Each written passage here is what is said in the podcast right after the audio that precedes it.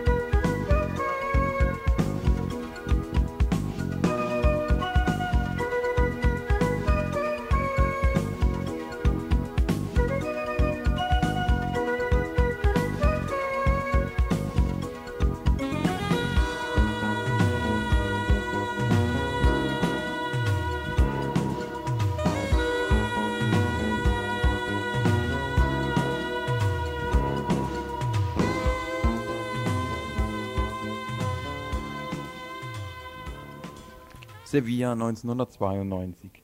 Lo mejor del mundo, Expo, das Beste der Welt. Die Weltausstellung in Sevilla, vor zwei Wochen eröffnet, schwelgt in Superlativen. Spiegelbild einer Welt zwischen Schwelgen und Hungern, Symbol für 500 Jahre Kolonialismus und dies ganz offiziell.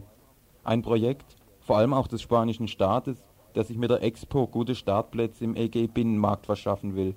Eine übrigens fragwürdige Lokomotive für die Wirtschaft. Und nicht zuletzt ein multimedialer Glanzpunkt, der die Schatten des Frankismus überstrahlen soll. Dass dieser Frankismus noch recht lebendig ist, zeigte sich direkt am leuchtenden Ort des Geschehens. Zur Eröffnung wurden friedliche Demonstrantinnen von der Guardia Civil vom Expo-Eingang weggeprügelt. Vermummte Sondereinsatzkommandos schossen in eine spontane Demo. Wahllos wurde verhaftet und abgeschoben hier in Radio Dreieckland haben wir des Öfteren schon davon berichtet. Übrigens stellen wir dabei nach wie vor noch eine Ausnahme dar. Heute Abend findet zur Expo eine Veranstaltung um 20 Uhr im Radikaldemokratischen Zentrum statt. Drei Freiburgerinnen, die zu einem Gegenkongress zur Expo nach Sevilla gefahren sind, der durch den Polizeiterror abgeblasen werden musste, werden über das Spektakel berichten. Über die Gegenaktivitäten sprach ich bereits heute Nachmittag mit Georg Lutz, der auch an der Veranstaltung teilnehmen wird. Ja, also sind jetzt äh, noch in Haft äh, drei Deutsche, darunter eine 17-jährige Wuppertalerin, äh, ein Österreicher und äh, sieben Spanier, von denen zwei bzw. drei äh, Basken sind. Und ähm, die haben jetzt Anfang dieser Woche, also heute Morgen, einen zweiten Haftprüfungstermin, werden also dem Richter vorgeführt. Und äh, da wird dann ähm, rauskommen, ob ihnen jetzt der äh, Prozess äh, wirklich gemacht wird oder ob sie, beziehungsweise die Ausländer, ob sie abgeschoben werden und ähm, wie das pass also was dann passiert. Es gibt dann allerdings nochmal eine 48-stündige Einspruchsfrist. Es ist jetzt also noch unklar, ähm, was passiert und die Einschätzung der Juristen sind auch äh, unterschiedlich. Den Leuten geht es den Umständen entsprechend äh, gut, sie sind, sind einigermaßen gefasst. Es sind auch von vielen die Eltern jetzt unten. Es hat sich zudem in Sevilla ein Unterstützerkomitee aus Spanierinnen und äh, Deutschen, die in Sevilla leben, gebildet. Und also alle anderen, außer den jetzt vorher genannten, also auch die Schweizer, Norweger und Italiener, äh, ausgeflogen bzw. mit dem Bus ausgewiesen worden. Gibt es ja noch Aktivitäten hier in der BRD? Ja, vielfältiger äh, Art. Also äh, beispielsweise hat die Schulklasse der äh, 17-jährigen Wuppertalerin, die ja immer noch in Haft ist, eine Mahnwache organisiert, jetzt über äh, die Maifeiertage und über das Wochenende. Die waren vor der spanischen Botschaft in äh, Bonn. Des Weiteren hat es verschiedene Aktionen noch letzte Woche gegeben. Äh, Besetzung von Generalkonsulaten in Berlin und Hamburg, äh, Berlin und äh, Frankfurt beispielsweise. Und äh, es soll jetzt auch ähm, überlegt werden, wenn die Leute weiter in Haft bleiben, also über Mitte der Woche dann nicht rauskommen, dass dann koordiniert so eine Art Tag X äh, gemacht wird, wo dann also auch nochmal in den Städten überall spanische Institutionen angegangen werden, um die äh, Forderungen rüberzubringen. Kannst du noch ein klein wenig sagen, wie jetzt die Aktivitäten vor Ort aussehen? Sind die beschränkt auf Unterstützung der Inhaftierten oder gibt es da noch weitere Gegenaktionen zur Expo? Äh, das wird sehr schwierig sein, weil äh, das, was wir dort erlebt haben, hat, äh, war de facto ein Ausnahmezustand. Also alles, was nicht im Saale stattfindet, äh, fällt unter ein Verbot. Das heißt, also, du kannst eine Kundgebung, äh, Demonstration oder wie auch immer, das darfst du gar nicht in den Mund nehmen, dann schon wird es verboten. Es wird also sehr, sehr schwierig sein. Es ist auch nochmal jetzt letzte Woche ähm, klar geworden, dass also selbst äh, Leute aus Bars, äh, die jetzt irgendwie ihren Unmut geäußert haben, wo also Polizisten vorbeigefahren sind, sofort äh, wieder rausgeprügelt worden. Also die Stimmung in dieser Stadt ist weiterhin äh, sehr gespannt und äh, ähm, ich glaube kaum, äh, weil es auch nicht die politische Struktur gibt, beispielsweise im Baskenland, dass sich da also in nächster Zeit irgendwie groß was an Protest bzw. Widerstand erregen kann. Das ist schlicht. Zur Einstimmung auf die Veranstaltung heute Abend, die neben der Situation nach den Verhaftungen vor allem die Hintergründe der Expo beleuchten will, noch ein Hinweis auf eine Broschüre. Expo 92, der Preis für Europa, ist ihr Titel. Sie hat 30 Seiten und ist von Thomas Hohner aus Freiburg und wird voraussichtlich im nächsten schwarzen Faden veröffentlicht werden. Wer sie jetzt schon haben will, bekommt sie im Buchladen Jos Fritz und nach der Musik gibt es bereits einige Auszüge aus ihr hier im Presseinfo.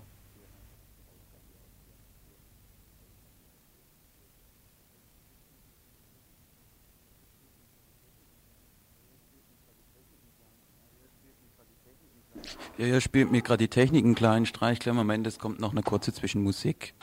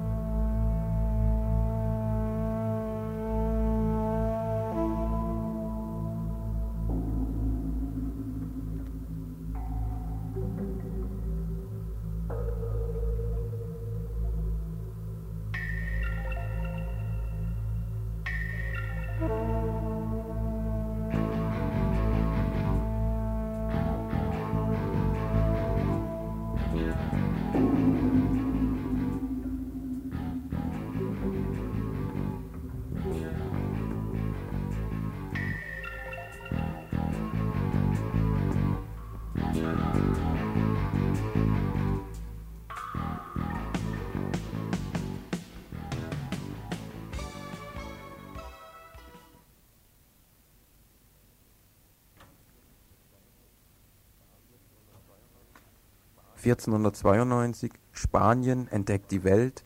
neunzehnhundertzweiundneunzig Die Welt entdeckt Spanien. Wünsche, Hoffnungen, die nationale und internationale Bedeutung der Weltausstellung werden in diesem Expo-Slogan deutlich. Spaniens nationale Anstrengungen nachholender wirtschaftlicher Entwicklung sollen präsentiert, seine Reize und Attraktionen aller Welt gezeigt und positive Signale weit über das Großereignis hinaus ausgestrahlt werden Dadurch wird in Sevilla jedoch keineswegs ein neuer Weg beschritten, sondern nur nachvollzogen, was sich wie ein roter Faden durch die Expo-Geschichte zieht: Das Phänomen, dass immer wieder gewaltige Anstrengungen unternommen worden sind, um für wenige Monate an einem Ort die Welt auszustellen und damit ganz nebenbei das Ausrichterland in bestem Glanz erstrahlen zu lassen. Symbolisches Zentrum der Expo 92 ist das Monasterio Cartucho de Santa Maria de las Cuevas, in dem Kolumbus eine Weile mit seiner Familie lebte, mit den Mönchen die Seekarten studierte und in dem er angeblich begraben wurde. Das Monasterio ist damit auch der Ort, in dem 500-Jahrfeiern und Weltausstellung zusammenfließen und umgeben von thematischen Pavillons Geschichte und Zukunft zum Expo-Motto Das Zeitalter der Entdeckungen zusammengeführt werden. Restauriert bleibt es als königlicher Palast und Zentrum des Protokolls während der Ausstellungstage der Öffentlichkeit weitgehend vorenthalten. Doch auch die mit dem Hubschrauber eingeflogenen Staatschefs und VIPs werden Kolumbus nicht mehr die letzte Ruhe rauben können. 110 Länder, die 17 autonomen Gemeinschaften Spaniens, verschiedene internationale Organisationen und mehr als 20 multinationale Konzerne haben ihre Teilnahme an der Weltausstellung zugesagt. Diese werden in 88 verschiedenen Pavillons Geschichte, Kultur und Warenwelt zu einem nach Public Relation Gesichtspunkten gestalteten konturlosen Brei verrühren. Während sich ärmere Teilnehmer aus Kostengründen mit Gemeinschaftspavillons begnügen müssen, unterliegen die Reicheren dem Zwang zur Repräsentation in zum Teil gigantischen Bauwerken. Fünf Konzerne mit eigenen Pavillons werden dabei einigen bedeutenden Staaten den Rang ablaufen. Sorgen bereitet hatten den Veranstaltern bis zuletzt die diversen Weltkrisenherde und die Reduzierung einiger Expo-Beiträge aus Kostengründen. Die USA hat beispielsweise ihren Beitrag drastisch zusammengestrichen. So haben sich die Erwartungen der Expo-Leitung sowohl an die Teilnehmerzahl wie an die Ausgestaltung dessen, was die einzelnen Nationen zu bieten haben, nicht ganz erfüllt. Die Expo 92 ist einerseits Mittel zum Zweck und andererseits schafft sie Tatsachen, die bewältigt werden müssen, zum Beispiel den Zustrom von Millionen von Besuchern. Weder die andalusische noch die Sevillaner Infrastruktur im vormaligen Zustand wäre in der Lage gewesen, das Transportproblem zu lösen. Noch vor fünf Jahren entsprachen die Verkehrsverbindungen bei weitem nicht europäischem Standard. Entfernungen wie zwischen Madrid und Sevilla konnten in Frankreich oder in der Bundesrepublik in nahezu der Hälfte der Zeit zurückgelegt werden. Nachdem im August 1982 Sevilla von der Generalversammlung des Internationalen Ausstellungsbüros, das sind Vertreter von 43 Regierungen aus aller Welt, den Exportzuschlag erhalten hatte, wusste man, dass das andalusische Verkehrswegesystem von Grund auf zu modernisieren sei. Der Ausbau der südspanischen Infrastruktur auf europäischen Standard für ein, für ein EG-Land sowieso unumgänglich, wurde nun auf einen eng begrenzten Zeitraum konzentriert. Mit Sicherheit wäre sonst einiges von dem, was in den letzten beiden Jahren eröffnet wurde, schon lange vorher fertig gewesen oder niemals gebaut worden. Eine an Großprojekten orientierte Politik zeichnet sich stets durch die kampagnenartige Mobilisierung von Ressourcen auf einen knappen Zeitraum aus. Alte, längst überfällige Planungen werden zurückgestellt und tauchen wie zufällig ein paar Jahre später in den Projektplänen wieder auf. So erklärt sich auch, warum 1987 angefangen wurde, überall und gleichzeitig zu bauen, bis weite Teile Andalusiens aussahen, als würden im Tagebau Bodenschätze abgetragen.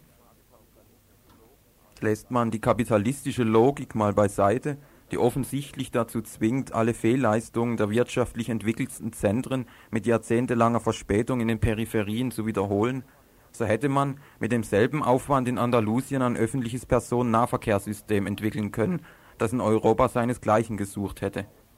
Statt 20 Jahre vorauszudenken, hat man sich lieber darauf beschränkt, auf den eingefahrenen Gleisen, Gleisen zu bleiben die Folge wird ein stetig steigendes Verkehrsaufkommen auf den andalusischen Straßen sein. Neben dem Individualverkehr werden auch der Gütertransport und der Tourismus verstärkt die neuen Straßenverbindungen nutzen. Die Auswirkungen werden volkswirtschaftlich zweifelhaft und umweltpolitisch bedenklich sein. In Sevilla dagegen kann es nicht um die Konkurrenzfähigkeit mit westeuropäischen Metropolen gehen. Es geht um etwas anderes. Eine chronisch strukturschwache Region soll so umstrukturiert werden, dass sie nicht ewig bleibt, was sie derzeit ist: europäische Peripherie. Andalusien soll in einem ersten Schritt infrastrukturell auf europäischen Standard gebracht werden, um mit spanischen und europäischen Zentren verkoppelt seine provinzielle Abgeschiedenheit zu überwinden. In einer Achse Barcelona, Madrid, Sevilla ist Sevilla die Rolle einer regionalen Metropole zugedacht. In einem zweiten Schritt soll eine grundlegende strukturelle Modernisierung Andalusiens folgen. Kein Wunder, dass sich die Kosten auf rund das Doppelte gegenüber Barcelona und auf ein Vielfaches gegenüber Madrid belaufen. Nach dem Abbau der vielen Pavillons, die nicht nachgenutzt werden, soll um die verbleibenden Gebäude herum ein Wissenschafts-, Forschungs- und Technologiekomplex entstehen. Cartuja 93 heißt das Zukunftsprojekt. Die dafür benötigten infrastrukturellen Voraussetzungen werden gegeben sein, da nach der Expo zum Beispiel die neuesten Errungenschaften der Informations- und Kommunikationstechnologie zur Verfügung stehen. Teilbereiche der Universität, staatliche Forschungseinrichtungen und Schulungszentren sollen ausgelagert bzw. neu auf dem Gelände geschaffen werden. Potenzielle Nutzer aus der Privatwirtschaft werden schon jetzt mit großzügigen Subventionen angelockt. Einige Verträge mit internationalen Konzernen wie Siemens oder auch internationalen Organisationen wie dem World Trade Center sind bereits unter Dach und Fach. Doch es ist nicht anzunehmen, dass die lokale Wirtschaft im Katucha 93 Projekt stark vertreten sein wird, da es vor Ort kaum großindustrielle Anwender neuer Technologien gibt. Hauptsächlich internationale Konzerne und kleinere Unternehmen im Bereich neuer Dienstleistungen werden so wohl den Kuchen unter sich verteilen. Doch noch scheint die Resonanz hinter den Erwartungen zurückgeblieben zu sein. Die Organisatoren hoffen, dass es sich noch ändert. Insgesamt scheint das gesamte andalusische Modernisierungsprojekt mehr auf Hoffen als auf ein solides Fundament gebaut zu sein. Im Bereich der Infrastruktur wurde in den letzten fünf Jahren das neu gebaut, über das moderne westeuropäische Staaten seit Jahren verfügen. Auch das Projekt Katucha 93 fügt sich da bruchlos ein sind doch Technologieparks weder neu noch besonders originell. Kein Wunder also, dass ein Expo-Manager die um die Expo kreisenden Fantasien mir gegenüber lapidar folgendermaßen formulierte. In Sevilla wird ein großer Stein ins Wasser geworfen. Durch die von ihm ausgehenden konzentrischen Wellenbewegungen soll nach und nach ganz Andalusien erfasst werden fragt sich nur, ob der Stein groß genug ist, um die Sturmflut auszulösen, die nötig wäre, um Andalusien in eine ökonomisch prosperierende Region zu verwandeln. Soweit also ein Auszug aus der Broschüre von Thomas Hohner, Expo 92, der Preis für Europa. Diese sehr lesenswerte Broschüre, Umfang etwa 30 Seiten, ist noch erhältlich im Buchhandel Jos Fritz für 3,50 Mark und wird wohl in der nächsten Nummer des Schwarzen Fadens veröffentlicht werden.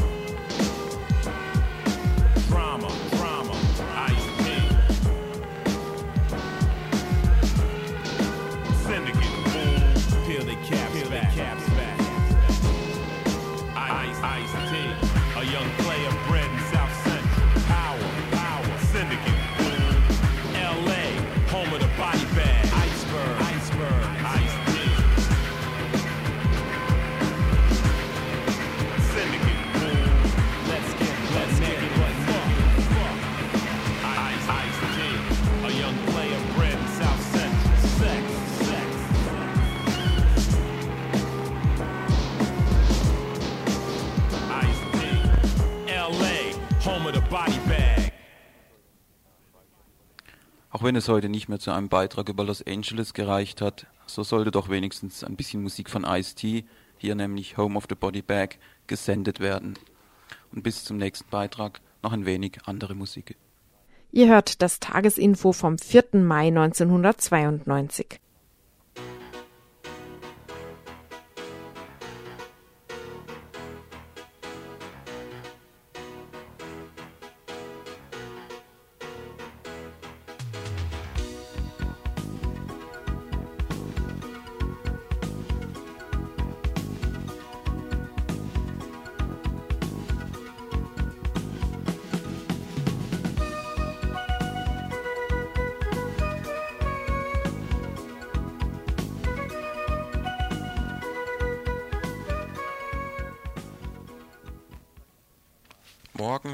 am Dienstag, dem 5. Mai, beginnt im Vorderhaus eine kleine Veranstaltungsreihe mit dem Titel Jugend und Rechtsradikalismus. Drei Vortrags- und Videoabende sind geplant. Morgen um 20 Uhr zu Jugendgangs in Deutschland, nächsten Montag zu Rechtsextremismus auf dem Gebiet der ehemaligen DDR und am übernächsten Montag über rechtsextremistische Karrieren im vereinten Deutschland. Thema ist also das Phänomen des jugendlichen Rechtsextremismus. Krieg in den Städten hat Klaus Farin nicht nur vor längerer Zeit eines seiner Bücher genannt, sondern auch seinen morgigen Vortrag überschrieben. Im Programm heißt es dazu, in seinem Situationsbericht zu Jugendgangs in deutschen Großstädten zerstört Klaus Farin mehrere Mythen. Skinheads oder Hooligans verlieren ihre faschistische Fratze. Gleichzeitig tritt der heimliche Rassismus in Gangs ausländischer Jugendlicher hervor, obwohl sie Antirassismus auf ihre Fahnen geschrieben haben. Mit Videos zu türkischen Jugendgangs aus Westberlin und Skinheads aus Ostberlin sowie Vorträgen aus seinem Buch untermauert Klaus Farin seine Thesen. Dabei stellt er die Frage, ob es sinnvoll ist, mit rechtsradikalen Jugendlichen Sozialarbeit zu betreiben. Skins, so knapp wie die Haartracht derselben, hat Carsten Ferchow seinen Artikel genannt, der im letzten schwarzen Faden der Nummer 41 erschienen ist. Im Folgenden nun, weil es gerade zu Klaus Farins Vortrag morgen passt, einige Auszüge aus dem Artikel. Die Ästhetik der Gewalt der Skinheads. Du bekommst ein ungeheures Gefühl von Macht. Wenn eine große Gruppe von uns die Straße runterrennt, niemand wird es wagen, dich zu belästigen, dich anzurühren. Sogar die Polizei hat Angst vor uns. Außerdem verschafft es dir eine höllische Aufmerksamkeit. Die Leute beachten dich. Wenn wir nicht so aussehen und so wären, würde uns niemand beachten. Diese Ästhetik der Gewalt transportiert bestimmte Emotionen mit angenehmen Wechselwirkungen auf den einzelnen Skin, zum Beispiel dem Gefühl von Stärke. Diese Ästhetik funktioniert sowohl innerhalb der uniformierten Gruppe als auch nach außen. Diese Uniformierung und der Gleichschritt sind Aspekte einer von mir so empfundenen Ästhetik der Gewalt. Aussehen und Auftreten beim Einzelnen sind an sich Äußerlichkeiten. In militärischen und paramilitärischen Zusammenhängen bedeuten sie ein als Werkzeug einsetzbares Gewaltpotenzial. Bei der Sozialisation durch Familie, Freunde und gleichaltrigen Gruppe hat Rupert Helbig ein wichtiges Orientierungsmuster ausgemacht. Innerhalb dieser Bezugsgruppen werden die Positionen zu einem großen Teil über demonstratives Verhalten und demonstrativen Konsum ausgemacht. Das eignet sich vorzüglich zur modischen Selbstdarstellung. Die Uniformiertheit des Kindes stellt ein solches Orientierungsmuster mit Wechselwirkung auf deren Lebensgefühl dar. Man muss zeigen, dass man dazugehört. Wenn du bestimmte Klamotten nicht hast, wirst du nicht akzeptiert. Das Äußere des Kinds mit seinen kurzen Haaren, dunkler Einheitskleidung, als Waffe einsetzbaren schweren Stiefeln, ursprünglich Unfallschutzstiefel mit Stahlkappen, ist so begründet. Gleichschritt bedeutet auch Kasernenhofdrill. Wer Brutalität erfährt, ist brutal gegen andere. Der Haarschnitt des Kinds kann hier als selbstquälerische Verstümmelung gesehen werden. Es geht nicht nur ums Aussehen, es geht um Gewalt. Die Uniformierung bedingt einen Verlust an Eigenidentität zugunsten der Gruppenidentität. Die Ästhetik des Kinds ist nicht einmalig, ist nicht originell, sondern hat erprobte psychologische Grundmuster zur Voraussetzung. Diese Ästhetik der Gewalt funktioniert und ist natürlich auch auf andere Gruppen übertragbar. Zum Selbstverständnis des Kinds gehört neben dem Outfit, der Musik, der Sprache als wichtigstes Moment die Einordnung, welcher Richtung des Kindes er sich zuordnet. Redskins, die politisch eher links stehen, Euskins, die überhaupt nicht stehen, weil sie in der Regel dafür zu besoffen sind, oder Faschoskins, die ganz weit rechts stehen und schon mal Ausländer-Jugendliche aufmischen. Diese 1989 vorgenommene Definition ist heute nicht mehr ganz aktuell. Was stimmt ist, der Faschoskin ist der sich selbst zu definierende Skin, der mittlerweile häufig in faschistischen Organisationen organisiert ist, beziehungsweise einen Kumpel hat, der dies ist und nicht nur mal Ausländerjugendliche aufmischt, sondern gezielt Ausländer und andere angreift. Mit den Allgemeinbegriffen Skin, Skinhead sind in der Regel Eu- und Faschoskins gemeint. Der Euskin gibt sich gern unpolitisch, hängt sich aber in der Regel an den Faschoskin dran und klopft dann die gleichen Sprüche. Die sich als Euskins bezeichnenden Skins in der linken Szene machen unter Umständen dasselbe. Die Redskins, die laut Verhoff und Neubauer eher links stehen, unterscheiden sich von den Faschoskins optisch an den Schuhbändeln, die sind rot, bei den Faschos sind sie weiß, und den Aufnähern auf den Jacken. Bei den Faschos sind es faschistische, bei den Reds antifaschistische, zum Beispiel Nazis raus. In der letzten Zeit tauchen auch Redskins mit roten Stiefeln auf. In den letzten fünf Jahren gab es zwar immer wieder vereinzelte Redskins, doch spielten sie im Vergleich zu den Faschoskins keine große Rolle. In den letzten Monaten mit anwachsender rechten Skin-Bewegung bekam auch die linksorientierte Sharp-Bewegung der Redskins Auftrieb. In Städten mit einer größeren linken Basis existieren Gruppen der Sharp-Bewegung. Sharp, das steht für Skins Against Racial Prejudice. Diese Gruppen laufen bisher irgendwo am Rande der Autonomen mit. Die Altersstruktur ist in der Regel so 16 bis 20 Jahre, während es bei den Faschoskins auch ältere gibt. Ich gehe hier aber nicht weiter auf die Red- und Sharpskins ein, da es einerseits so gut wie kein schriftliches Material über sie gibt und ich es andererseits für wichtiger halte, die heutige rechte Skinhead-Bewegung zu beschreiben. Mit der Skinhead-Bewegung meine ich die Rechten. Die Redskins sehe ich auch als eine Reaktion und eine Provokation auf ein Anwachsen der rechten Bewegung bei den Skins. Jedoch das Selbstverständnis in Kleidung, Musik, Ausstrahlung, Sprache ist zwischen beiden Gruppen vergleichbar, wobei es auch hier Unterschiede gibt. Ein Redskin würde sich nie die Musik von Gruppen wie zum Beispiel Volkszorn, Werwolf, Endstufe, Endsieg, Böse Onkels oder so weiter anhören. Wenn doch, dann wäre er nicht mehr als Redskin zu begreifen. Die Texte dieser Musik sind extrem rassistisch. Die Gruppen sind Kultbands der Eu- bzw. Faschoskins in der BRD. Eine weitere Unterscheidung zwischen Eu- und Faschoskins und Redskins ist die Tatsache, dass die Faschos meist mehr saufen. Die Musik der englischen Urskins Anfang der 70er Jahre war der Reggae, die Musik der Schwarzen aus Jamaika. Wobei hier zwischen Meinung, also rassistisch, und Verhalten, Reggae, schwarze Musik, ein Widerspruch bestand. Während der Liverpooler Jugendunruhen im Sommer 1981 sangen Skinheads Polier deine Stiefel für den Kampf. Los, lass das Parlament zertrümmern, besorg's ihnen und räum gründlich auf. Zeig ihnen, dass du unerbittlich bist wie, wie die Pest. Sei ein SA-Mann.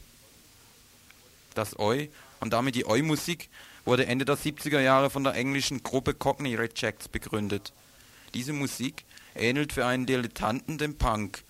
Die Texte dieser Gruppe sind bis aufs Eu unverständlich, da sie im Dialekt, nämlich Cockney English, gehalten sind. Das Kölner Plattenlabel Rockorama vertreibt und produziert heute die Platten der meisten Skin-Bands, wie zum Beispiel die der Bösen Onkels.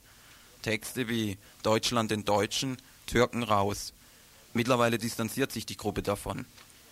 Rockorama wurde Ende der 70er von Herbert Egold gegründet und vertrieb 1983 auch noch Punkbands, die sich jedoch beschwerten, dass ihre linken politischen Texte vom Label zensiert wurden. Den Hass auf alles Fremde verherrlichen die Kultbands der Skinheads. Krawallkombos wie Volkszorn, Werwolf oder Endstufe verbreiten Texte wie den Kanaken-Song der Band Endsieg. Ich stehe auf der Straße, hab meine Augen auf, ich warte auf nen Türken und dem hau ich eine drauf. Die Glatzenkapelle Störkraft porträtiert den Skinhead in ihrem Lied Söldner verblüffend genau. Er ist ein Söldner und Faschist, er ist ein Mörder und Sadist, er hat keine Freunde Ein Menschenleben interessiert ihn nicht. Er hat keine Seele und keinen Verstand. Er hat keine Vernunft. Man hat ihn verbannt. Er ist ein Skinhead und Faschist. Er hat eine Glatze und ist Rassist. Moral und Herz besitzt er nicht. Hass und Gewalt zeichnen sein Gesicht. Er liebt den Krieg und liebt die Gewalt. Und bist du sein Feind, dann macht er dich kalt. Laut Verfassungsschutzchef Wertebach hat sich die Subkultur der Skinheads im Jahr 1991 in dramatischer Weise rechtsextremen Positionen genähert. Ich denke, das hätte er auch schon früher feststellen können, wenn er sich mit dieser ganz klar faschistischen Musik, die schon länger existiert, befasst hätte. Soweit also ein Auszug aus dem Artikel Skins von Carsten Ferchow, der im letzten schwarzen Faden der Nummer 41 erschienen ist. Hinzuweisen noch auf die Veranstaltung morgen Abend am Dienstag, dem 5. Mai um 20 Uhr im Vorderhaus. Klaus Farin, Krieg in den Städten, Jugendgangs in Deutschland. Und jetzt Musik.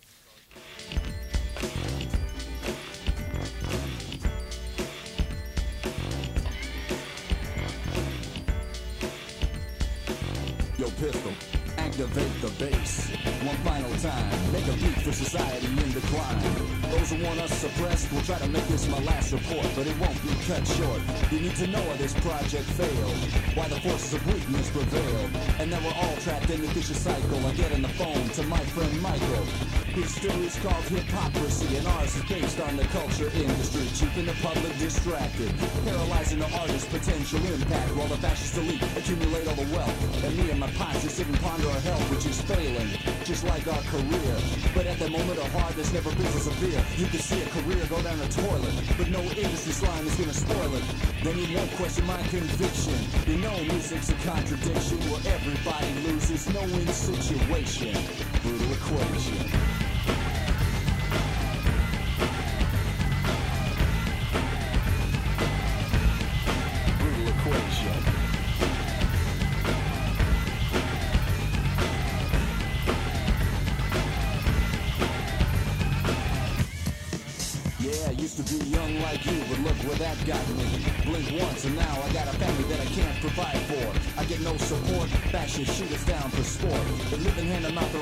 That's absurd. No one can sustain this. Your living conditions unacceptable. You gotta make a value change fundamental. And wake up and exhibit some maturity. And that still give you no job security. You can say, what do you do? I can tell your whole life is collapsing around you. Don't tell me you're anxiety ridden. I know the symptom, the pain is still hidden. Looking at a world of alienation with no explanation. Brutal equation.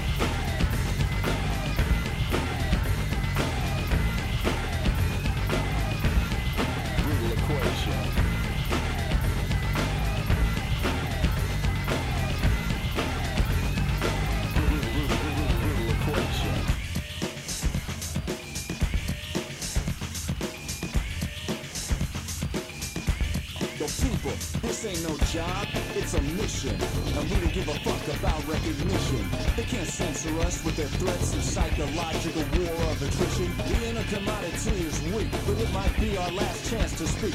Trying to get a simple point across, yet too often the message is lost. Meanwhile, the industry continues to grind out the cheese whiz. If that ain't censorship, I don't know what is. What can you do when you're too old and too Caucasian? Brutal equation.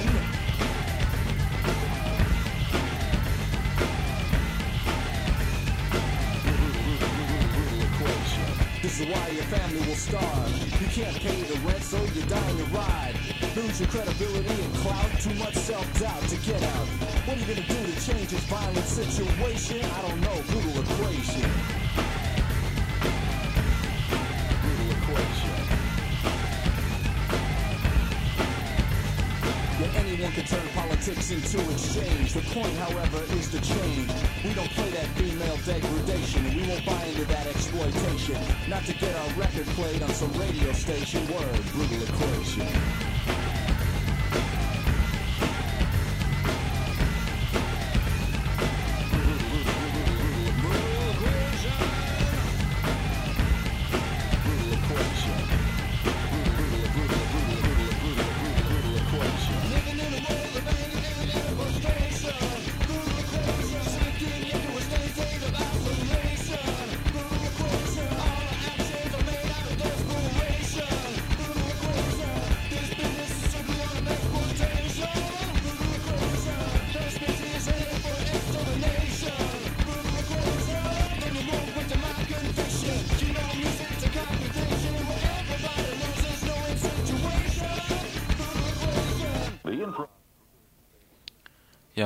Das war Brutal Equation von Consolidated aus der Friendly Fascism. Und jetzt noch abschließend zu den beiden Interviews zum 1. Mai. Wie sah der 1. Mai 1992 in der Türkei und in Kurdistan aus? Radio International führte ein Interview mit dem Türkei-Kurdistan-Büro in Köln. In der Türkei und in Kurdistan in diesem Jahr beim 1. Mai äh, Veranstaltungen ist äh, nicht so gelaufen, wie es äh, davor erwartet war. Das heißt, äh, das ist sehr schwach gelaufen und äh, bei dieser hat die hat, haben die türkischen Gesellschaft, Arbeitergewerkschaften eine große Rolle gespielt und äh, die haben versucht, äh, die Arbeiterbewegung mit der Politik der Koalitionregierung zusammenzubringen und dann in den Richtung eine äh, 1. Mai-Veranstaltungen in verschiedenen Städten machen. Deshalb ist es sehr schwach gelaufen. Aber trotzdem gab es alternative äh, Veranstaltungen oder sagen wir äh, äh, unerlaubte Demonstrationen in, der verschiedenen, in, der, in verschiedenen Städten der Türkei und Kurdistan. In Istanbul, es gab nur eine Demonstration, und zwar von der Sozialistischen Partei der Türkei, SP kurz genannt, wobei aber alle anderen Gruppen teilgenommen haben, türkischen Linke, und da waren ungefähr 10.000 Leute. Ich kann sagen, das war die einzige erlaubte Demonstration und die anderen Demonstrationen, alles von den Arbeitern, die Mitglieder der Gewerkschaften sind, sind in Salons gelaufen, also in den Räumen gelaufen, also nicht draußen. Keine Kundgebungen gemacht, sondern stattdessen so Versammlungen. Äh, aber trotzdem gab es überall so unerlaubte Demonstrationen, äh, zum Beispiel in verschiedenen Stadtteilen Istanbul, in Ankara, in Izmir, äh, in Stadt Mersin, in Adana. Äh, außerdem gab es in Kurdistan verschiedene andere Aktionen. Da waren auch nicht so viel stark, aber mehr als in der Türkei. Zum Beispiel die Geschäftsleute von Stadt Nusaybin haben ihre Geschäfte vor einem Tag zugemacht. Äh, auch die Arbeiter haben den Arbeit niedergelegt. Äh, in Kars haben alle Schüler und Studenten den Schulen boykottiert. Äh, sind so wie wir festgestellt haben, so ungefähr 3000 Schüler und Studenten nicht in die Schulen und äh, Universitäten gegangen.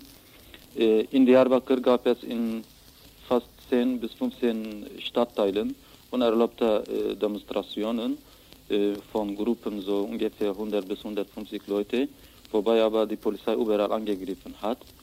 Äh, ansonsten gab es in Izmir eine, nach einer äh, Versammlung eine, eine Zusammenstoß zwischen die ERNK Anhänger, Sympathisanten und die Polizei sind 130 Leute da festgenommen worden von der Polizei. Aber wie wir festgestellt haben, da waren alle Kurden. Äh, in, in Mersin ist auch sowas äh, gelaufen, so ähnliches, aber nicht so äh, wie in Istanbul stark. Äh, ansonsten in Stadt Dersim, das ist in Türkisch äh, der Name Tunceli, ist eine kurdische Stadt. Äh, die Arbeiter, 3000 Arbeiter haben eine unerlaubte Demonstration gemacht äh, in Stadt Antap, das sind kurdische Städte Antap und Urfa, gab es unerlaubte Demonstrationen, aber nicht so wie erwartet äh, statt, sondern so mit 200 äh, Leute Gruppen. Äh, fast das war das, das war fast alles, was es gelaufen ist. Das war dann auch so die Repression, die dann gegen die unerlaubten Demonstrationen oder Kundgebungen lief, die war auch nicht in der Schärfe, wie das eigentlich erwartet wurde. Äh, doch, aber das wurde, das könnte sein, aber da haben äh, die Demonstranten, Demonstranten dazu nicht äh, die Möglichkeit gegeben. Äh, sie haben ihre, ihre, sagen wir, ihre Orte schnell gewechselt oder sie haben sich zurückgezogen in anderen Stadtteilen, wo es keine Polizei äh, keine Polizei gab. Mhm. Äh, deshalb, also sie haben kurze Demonstrationen gemacht, fünf Minuten, zehn Minuten, 15 Minuten Flugblätter gelesen und sie sind schnell, äh, also sagen wir, zurückgezogen in einem anderen Stadtteil, so weitergegangen. Äh, die harte, zum Beispiel, wenn man hat in Izmir äh, verfolgen können, wo die Polizei mit den Demonstrant Demonstranten zusammenkommen könnte. Und äh, wie, wie ich gesagt habe, da sind äh, Zusammenstöße passiert und die haben sie sehr stark äh, angegriffen, unterdrückt und viele Leute sind verletzt auch, ich habe vergessen zu sagen, und 130 Leute festgenommen, obwohl die Demonstranten äh, nur so demonstriert haben, nicht anders gemacht haben. Das heißt, äh, ich möchte sagen, bei der Politik der Stadt, der, der Stadt, der Polizei, gab es eine Angriffslust oder sagen wir Vorbereitung, aber die haben keine Möglichkeit dazu gefunden. Mhm. Äh, und äh, vor allem deshalb nicht, weil auch keine so große organisierte Demonstrationen passierten. Und sie haben anderes erwartet, aber das war nicht. Dass es keine so großen dem, äh, organisierten Demonstrationen gab, hatte das damit auch zu tun, dass es eben auch so diese offiziellen Demonstrationen, also diese genehmigten Demonstrationen von, von Staatsseiten dann gab, dass dadurch so ein bisschen ja auch so abgezogen wurde an Kräften? Oder ist es, ist nicht im Zusammenhang? Äh, ich, es, die hat doch, also kann man sagen, also erstens in der Türkei haben die wirklich also diese, diese Gewerkschaften, die, die mit dem mit der Regierung zusammenarbeiten, äh, geschafft, was sie wollten. Das kann ich sagen. Das heißt, äh, man muss also wirklich also ernst nehmen, dass die in der Kraft sind, zum Beispiel die äh, sogar revolutionäre Kla äh, Arbeiterklasse unter ihre Einfluss bringen. Das heißt nicht, dass sie, dass die Arbeiter unbedingt hinter sie gehen, aber äh, sie haben mit ihren äh, Vorbereitungen doch eine, eine einen Einfluss äh, über die Arbeiter äh, geschafft. Und ich kann denken, dass türkische linke Gruppierungen haben vielleicht das nicht verstanden, was die Arbeiter gemacht haben, oder sie haben sich nicht richtig konzentriert, alternative Organisierungen zu schaffen. Das kann sagen. Aber in Kurdistan war das nicht der Fall, sondern in Kurdistan herrscht eine, eine, eine starke Unterdrückung. In der letzten Zeit äh, vor allem nach dem Neurosfest bis jetzt, mhm. die türkische Staat versucht, äh, eine unglaubliche, also in der Welt kaum zu sehende Unterdrückung über die Zivilbevölkerung zu führen und praktizieren. Zum Beispiel, wenn irgend in einem Dorf und in einem Staat eine Guerilla-Aktion, egal in welcher Form, passiert, äh, dann die Soldaten, Tausenden aber von Soldaten, greifen den Staat oder den Dorf direkt an äh, und sammeln die Zivilbevölkerung und erschießen sie mit der Behauptung, dass sie die Guerilla unterstützt haben. Und sie wollen wissen von der Zivilbevölkerung unbedingt, äh, die Guerilla, äh, wo sich die Guerilla behält. Mhm. Und äh, sie versuchen über die Zivil Zivilbevölkerung zu Guerilla zu gelangen. Und äh, aus diesem Grund, also nach, nachdem diese Politik offen äh, jetzt geführt wird, bis jetzt sind fast 300 äh, Leute getötet worden von dem türkischen Militär in Kurdistan. Und das lässt natürlich nicht, dass die Bevölkerung Angst hat von dem Staat, sondern äh, zwingt die Bevölkerung dazu, vorsichtiger zu sein. Selbst die Guerilla muss jetzt vorsichtiger sein, äh, weil so viele Zivilmenschen werden getötet und, und die Welt kaum äh, darüber sich konzentriert oder irgendwas dagegen sagt. Mhm. Und äh, da muss man also wirklich vor Augen halten, dass es ein wichtiger Grund ist. Soweit also der kurdische Genosse aus Köln. Jetzt noch ein Musikstück. Ihr hört das Tagesinfo vom 4. Mai 1992.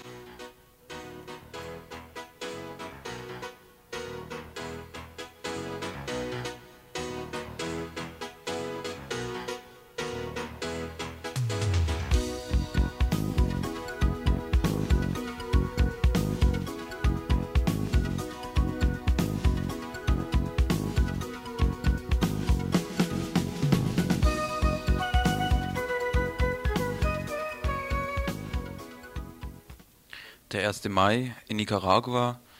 In Folgen, Im Folgenden auch hierzu ein Interview, das sich nicht nur auf das Geschehen in Managua konzentrieren wird, sondern auch auf die Situation der Landbesetzung. Der 1. Mai in Nicaragua. In Nicaragua wurde am 19. Juli 1979, wie ihr sicher wisst, die blutige Diktatur Somoza gestürzt von der Sandinistischen Befreiungsfront SSLN. Diese war dann elf Jahre an der Macht. Am 25. Februar 1990 wurde nicht, wie alle erwartet hatten, die FSLN bei der Wahl bestätigt. Eine Union Nacional Opositora, also UNO, wurde gewählt. Dies ist eine Partei, die aus 14 Einzelparteien von einer sogenannten kommunistischen Partei, die von der USA unterstützt wird, bis zu rechtsradikalen, ja auch faschistischen Parteien zusammengeballt ist. Die Einschätzungen nach der Wahl waren, dass die Menschen mit dem Bauch gewählt hatten und vor allen Dingen, dass der Krieg zu Ende geht. Den falschen Versprechungen und Verlautbarungen der Chamorro-Region wurde geglaubt. Seitdem ist in Nicaragua ein ständiger Sozialabbau zu verzeichnen. Der Krieg war zwar kurzzeitig zu Ende, doch schaffte die Nichtintegration der Contras sofort wieder neue Konfliktherde.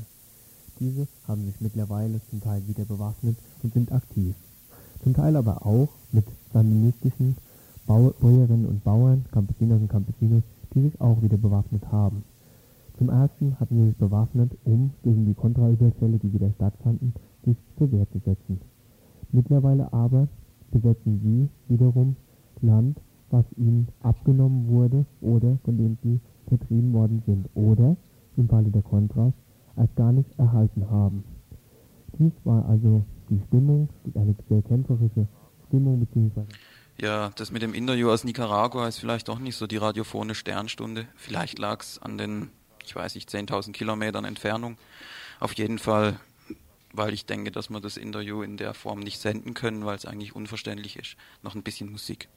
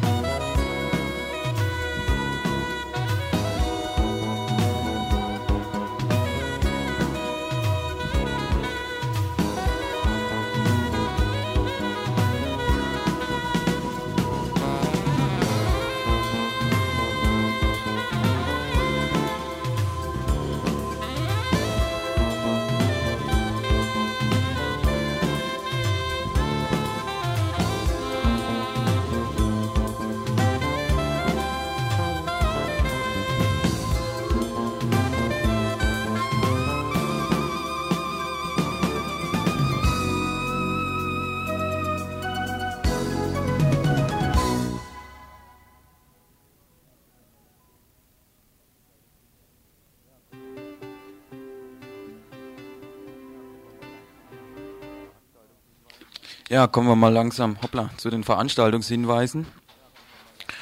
Und zwar beginnen wir mit einem Veranstaltungshinweis für Donnerstag, dem 7. Mai.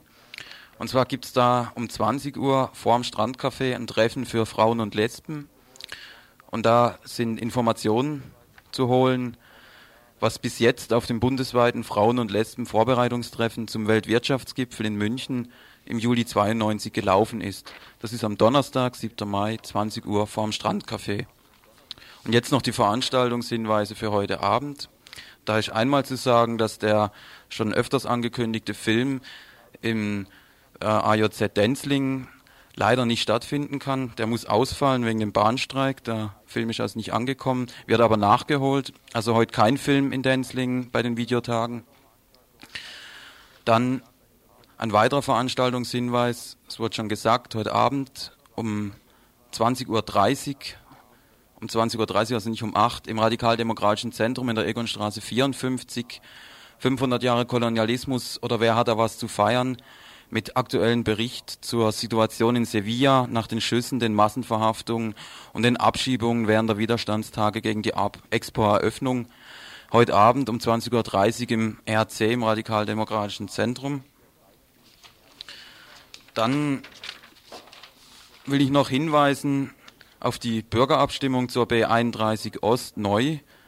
Und zwar findet die statt von heute Montag, 4. Mai, 10 Uhr, bis morgen Dienstag, 5. Mai, 12 Uhr auf dem Freiburger Rathausplatz. Da steht ein Stand von der INI gegen die B31 Ost. Und dort heißt es hier auf dem Flugblatt, geben auch Sie Ihre Stimme ab, werfen auch Sie Ihr persönliches Klötzchen in die Waagschale. Und eben diese Waage ist während der Mahnwache am Rathausplatz Tag und Nacht zugänglich. Damit bin ich am Ende der heutigen Sendung des Presseinfos, heute am Montag, dem 4.5. Verantwortlich für die Sendung war Freitag und schaltet auch morgen wieder ein, wenn es dann um 18 Uhr heißt. Tagesinfo von Radio Dreieckland.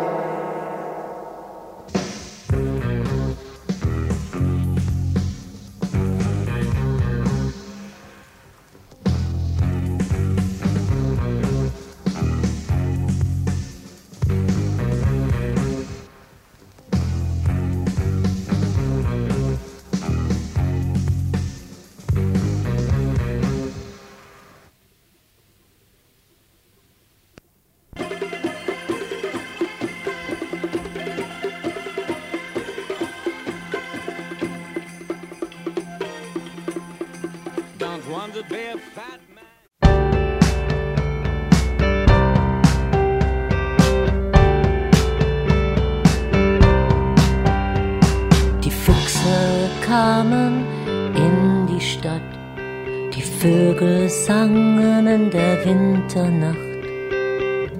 Fremde haben uns Zeichen gemacht. Es hat alles nichts gebracht.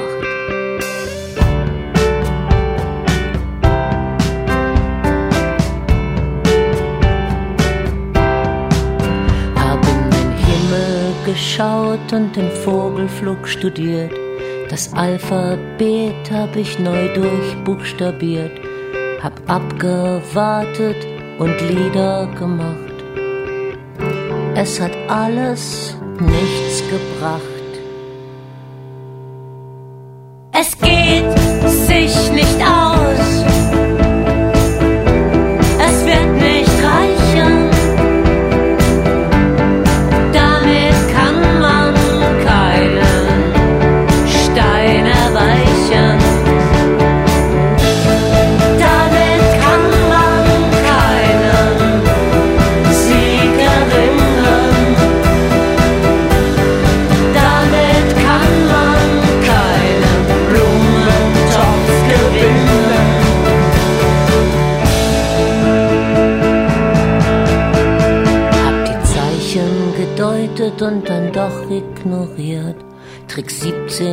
18 und auch 19 probiert. Zu Wasser in der Luft kleine Wunder vollbracht. Es hat alles nichts gebracht.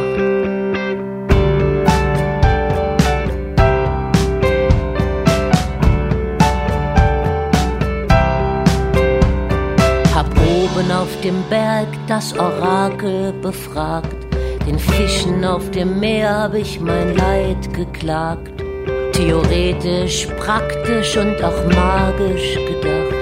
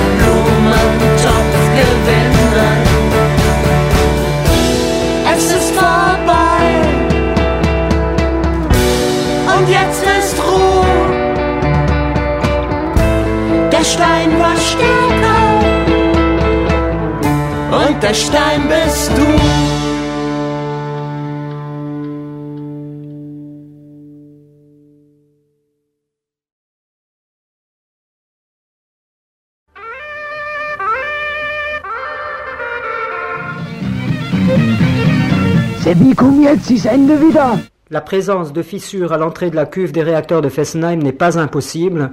C'est ce qu'a déclaré le directeur de la centrale nucléaire lors de la dernière réunion de la commission de contrôle. Und euch ein bisschen schnell etwas vorher mal wieder machen für gewisse Leute aus dem Sundgau, die vielleicht interessiert sind, von Problemen wie AKW oder Umweltverschmutzung oder der Großkanal zu diskutieren. Es ist eine Versammlung im äh, Gasthaus zum was ist das? Auxerre, ja, in Widerstoff. Da können wir noch schnell gehen. Es langt noch, es ist jetzt gleich, es fängt am Viertel ab 8 Uhr an. Am 4. Juni 1977 erklang zum ersten Mal eine Sendung von Radio Wert Fessenheim. 2017 feiern wir 40 Jahre freies Radio mit Konzerten, Filmen, Veranstaltungen und dem Radio Hoffest im Greta-Gelände am 24. Juni. Ich will auch gleich Worte dazu setzen hier für unsere Häuserlöser. Ich möchte nur sagen, als wenn sie jetzt an der Zoologisch aufschauen und sehen, ein zweiter Teleturm, es ist einmal gestern April. Es ist nur der Turm von Radio Wert Fassen, nur was es alles wissen, hä?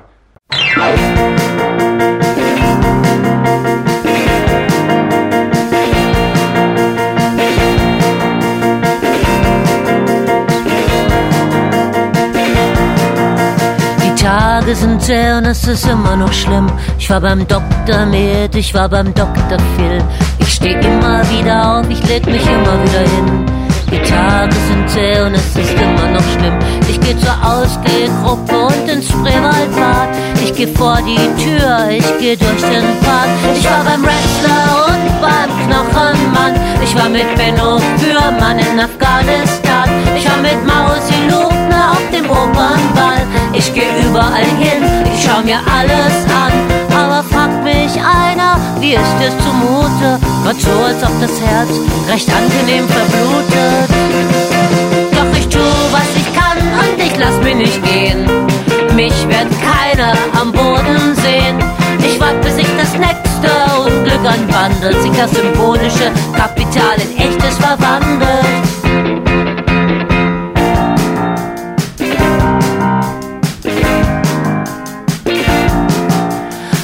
Pech in der Liebe, es klebt an mir wie Dreck. Und deine Freundschaft war ein schwaches Projekt. Ich red nicht mehr drüber, ich halt mich bedeckt. Dein Freundschaftsprojekt war ein böser Dreck. Ich geh zur Schnitzelgruppe und ins Prinzenbad. Ich fahr mit dem Auto, ich fahr mit dem Rad. Ich war beim Wrestler und beim Knochenmann. Ich war mit Benno Fürmann in Afghanistan. Ich war mit Mausi Lugner auf dem Opernball. Ich geh überall hin, ich schau mir alles an. Aber fragt mich einer, Helge, ist es zumute? Ach, grad so, als ob das Herz recht angenehm verblutet. Doch ich tu, was ich kann und ich lass mich nicht gehen. Mich wird keiner am Boden sehen. Ich wart, bis sich das nächste Unglück anbandelt, sich das